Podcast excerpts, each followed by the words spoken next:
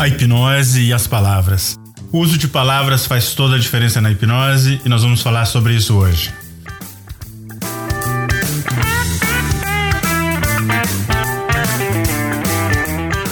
Você ouve agora Hipnocast, o podcast da hipnose. A apresentação: Fábio Carvalho.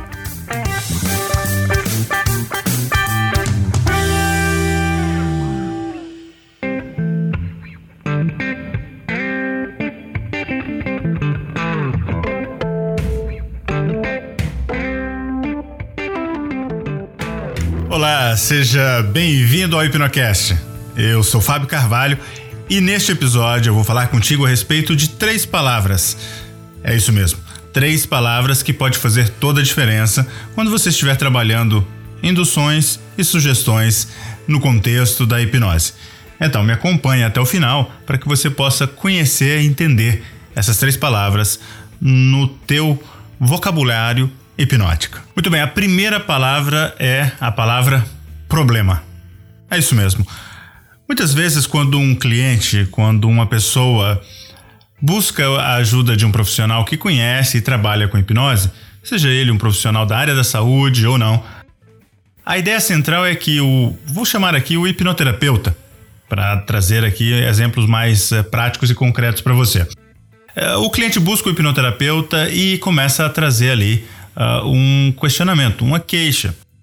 A ideia central da palavra problema é que é comum muitos profissionais uh, fazerem uma, uma abordagem do, ao cliente e perguntar ao cliente, basicamente, através das seguintes, uh, das seguintes maneiras. Uma das maneiras é dizendo para o cliente: como é que eu posso te ajudar? E a partir daí começar a coletar informações suficientes para poder montar a estrutura de trabalho. Uma outra maneira que é comum é observando através das informações e sintomas que, a, que o cliente traz uma possível rota para ser seguida ali usando a hipnose. Mas é comum também que muitos desses profissionais, é, ao fazerem uso desse tipo de trabalho, que é justamente buscar o entendimento do que, que é o problema, esquecerem ou mesmo evitarem de trabalhar diretamente a pergunta central. Nesse sentido, simplesmente ao invés de perguntar o que está acontecendo contigo, quais são as situações que fizeram você chegar até aqui, simplesmente perguntar diretamente: me fale mais sobre o seu problema. É verdade. Quando você traz a palavra problema e contextualiza aqui neste, neste exemplo, o que, que nós temos? A possibilidade de que o cliente, agora, ao invés de trazer simplesmente uma lista de sintomas ou de situações que podem estar acontecendo, simplesmente trazer pistas emocionais, Agora, deixa eu te dar um pouquinho mais de exemplo sobre isso. Em outros episódios do Hipnocast, nós falamos a respeito de também palavras que fazem toda a diferença na hora da construção das sugestões ou induções. Nós também tivemos alguns dos visitantes que nos trouxeram pérolas de como eles atuam justamente em diversas áreas aplicando a hipnose. De forma geral, se você já é ouvinte do Hipnocast, você pode ter percebido que é comum os problemas que são uh, trabalhados utilizando a hipnose e às vezes, principalmente para os profissionais da área da saúde, tratados usando a hipnose como uma ferramenta coadjuvante, que invariavelmente esses problemas, de alguma maneira, têm alguma relação emocional. Fatalmente, trazendo impactos psicológicos e, e, e assim por diante. Mas o ponto central aqui é que as pistas do problema, elas são emocionais, porque o problema em si, ele tem então essa conexão emocional.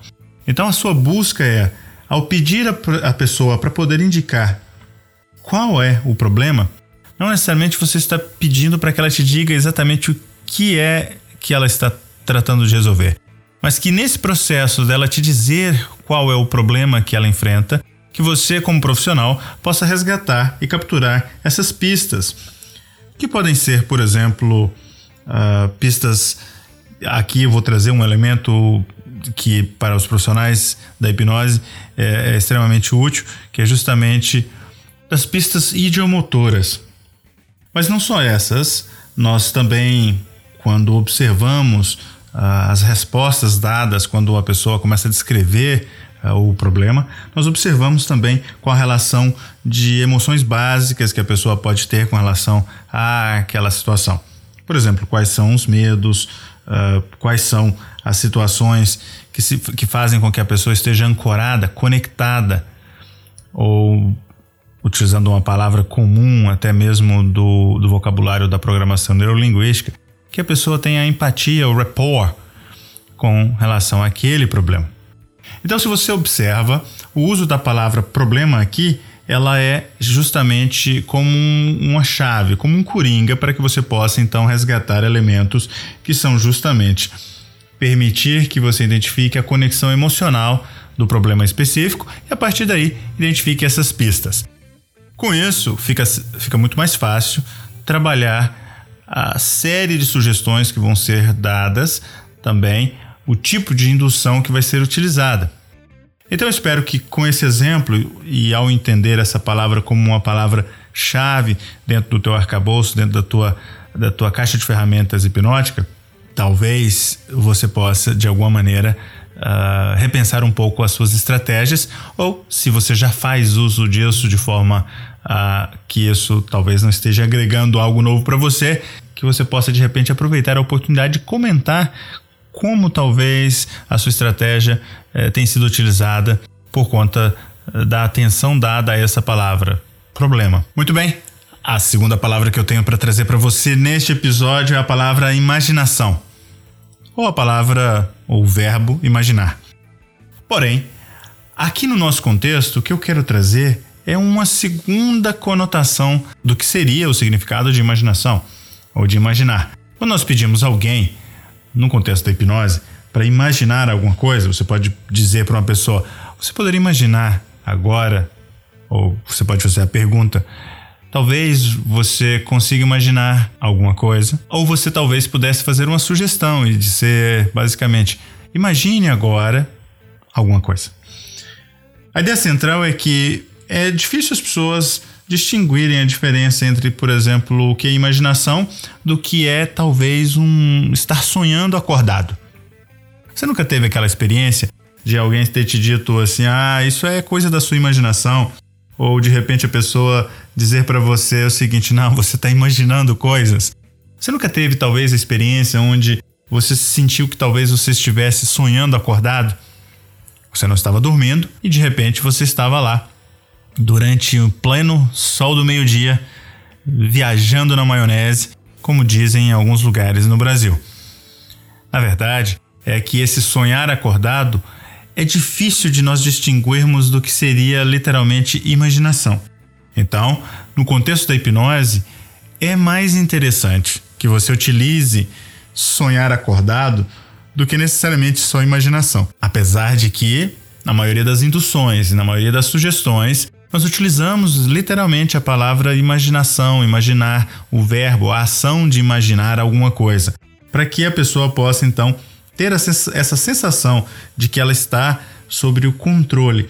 Acontece que muitas vezes nós não temos controle sobre a nossa imaginação, não é verdade? Olha só, se você tem, por exemplo, uma criança, é provável que ela esteja sonhando acordada e que ela não tenha controle por sobre aquilo de forma literal. Agora, é possível que o adulto ele sim tenha controle sobre esse sonhar acordado, porque quando ele se pega nessa situação, ou quando alguém o pega nessa situação, ou a pega nessa situação, é provável então que ele consiga rapidamente modificar o estado de atenção dele e nesse processo permitir que ele saia dessa, dessa imaginação, desse, desse sonhar acordado.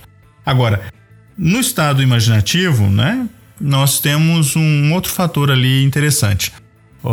Quando eu estou imaginando coisas, eu tenho a, a falsa percepção de que eu tenho um controle total por, sobre por onde vai a, a minha imaginação.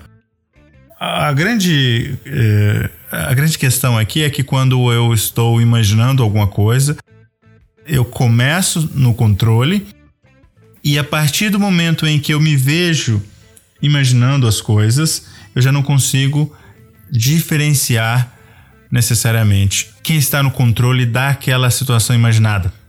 Se é a imaginação em si ou se sou eu consciente e, e um elemento exterior. Porque se eu estou fora, se eu estou um elemento exterior à minha imaginação, a minha imaginação ela é limitada. Aquela imaginação poderosa é, que, é quando eu me permito entrar profundamente e completamente no processo imaginativo.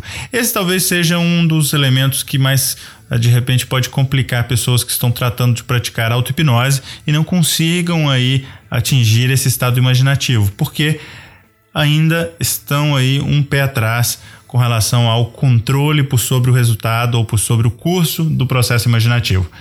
A ideia central é que quando um hipnólogo produz no outro, um hipnoterapeuta produz no outro estado de hipnose, e que este, ao uh, estimular, sugerir ou induzir que a imaginação seja utilizada, que essa imaginação seja total e que a experiência seja tal qual parecida com a realidade, que a imaginação passa a tomar uma dimensão um pouco maior.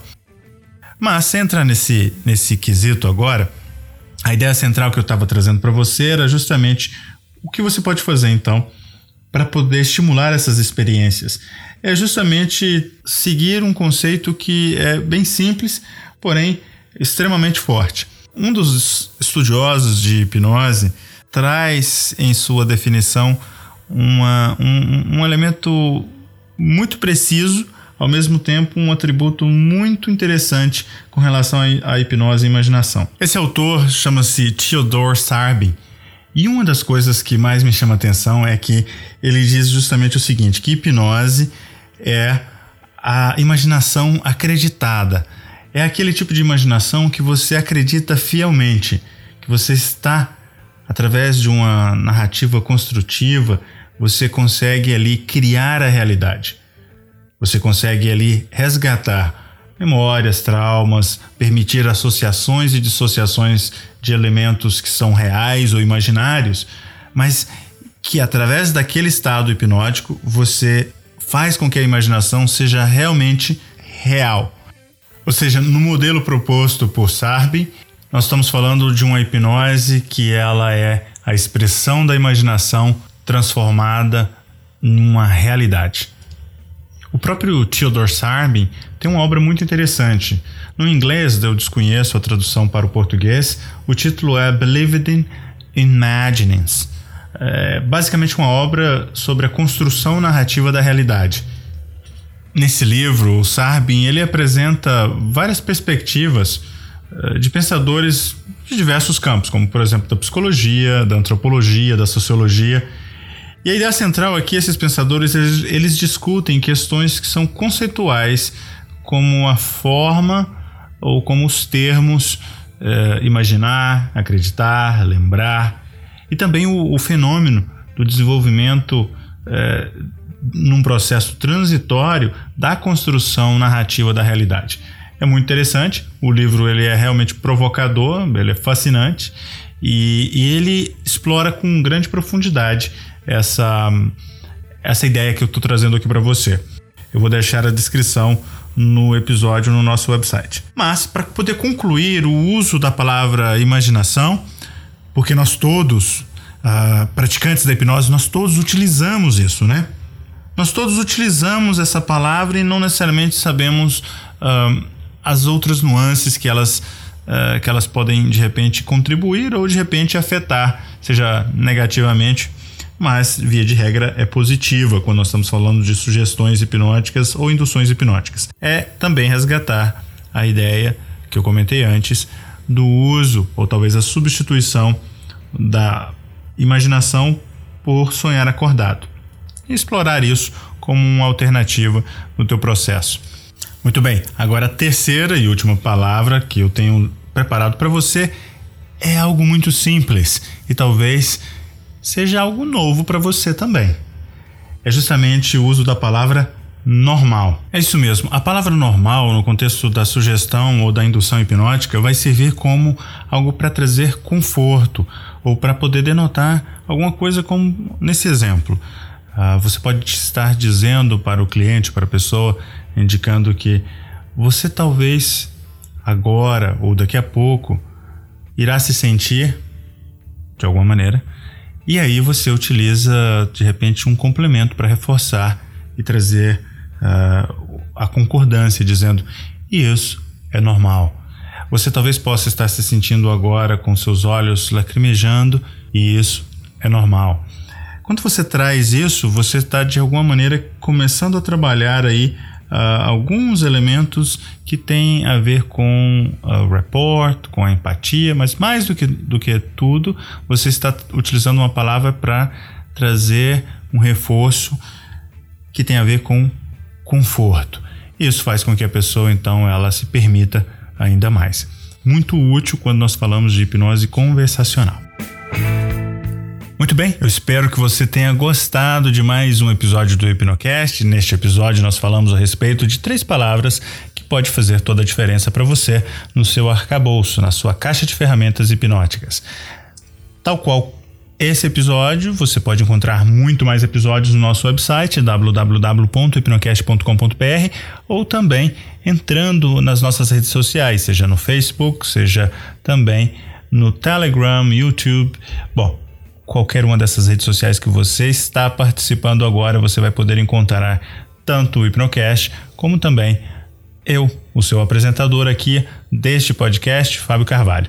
Meu convite para você é que entre agora mesmo e participe do Hipnocast. O meu convite é que você entre no nosso grupo do Telegram e participe lá do grupo de Hipnocasters. Basta você digitar no seu browser, no seu navegador preferido, t.me barra hipnocasters. No mais, nós nos encontramos no próximo episódio. Um grande abraço. Você ouviu Hipnocast, o podcast da hipnose. A apresentação Fábio Carvalho.